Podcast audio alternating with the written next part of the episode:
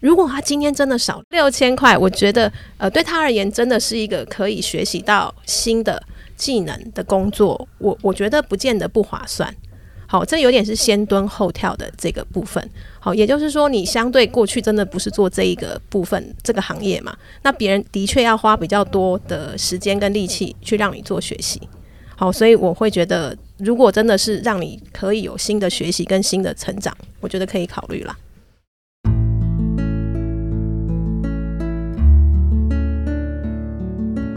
植牙诊所，帮你一生都精彩，从新鲜到退休。Hello，大家好，我是主持人 Pola。我们这一集呢，来到的是粉丝敲碗的单元。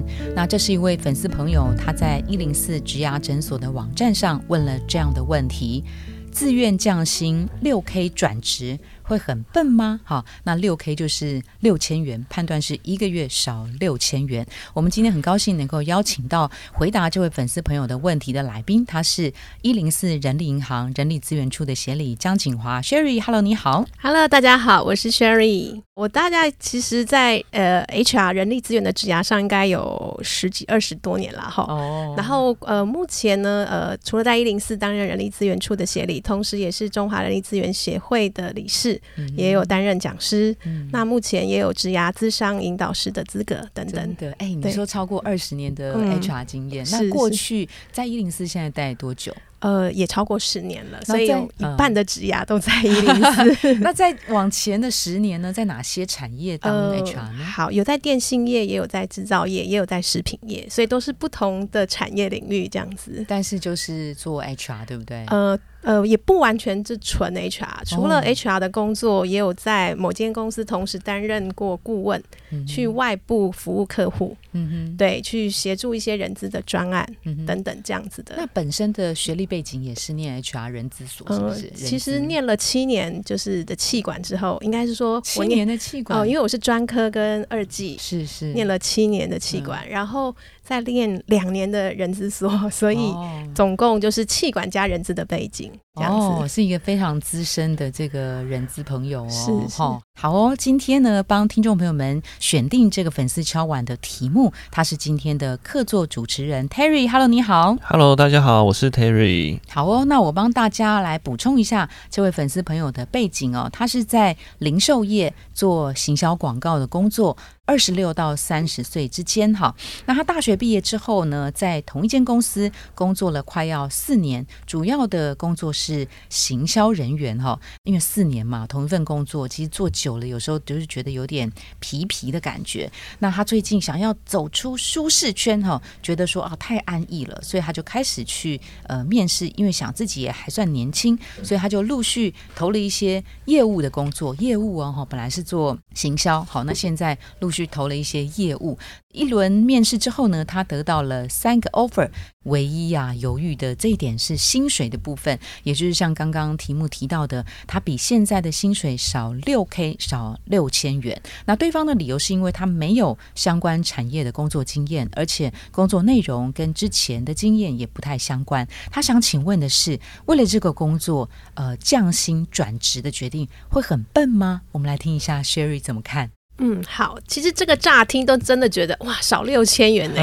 所以大部分人都会觉得啊，你怎么能接受，对不对？是，所以的确啦，会感觉上，嗯，他是不是怎么了，对不对？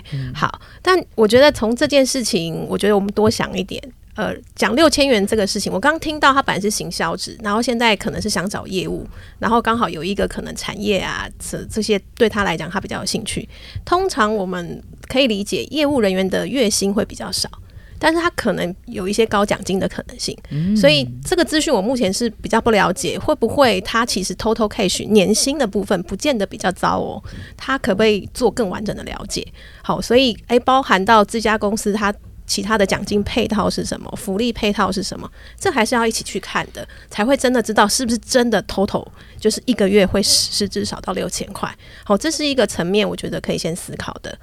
然后呢？那他是真的很想要到不同的这样的一个工作上去做一些历练跟学习。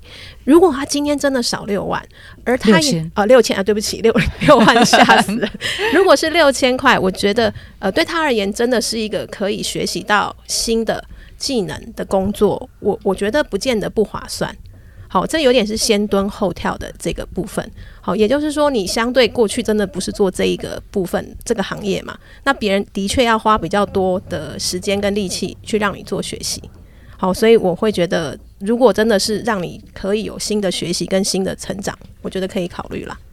我想问一下的，就是说，如果他不是跳业务的话，那可能如果是他是行销转行销，那他的薪水是降了六千块的话，那这样还是同样建议吗？还是其实要有其他的考量？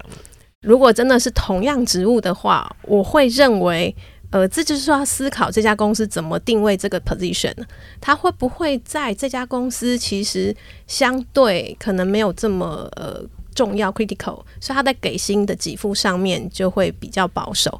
那我会认为，在这个情况之下，比较好的是你去多了解这个职务，譬如刚刚提到的行销市场行情是什么。所以我觉得这个其实透过一些呃，现在像一零四有一零四薪资情报等等的资讯，你去多做一些收集哦。那呃，如果这个减少两三千是一个合理范围，我觉得可以接受。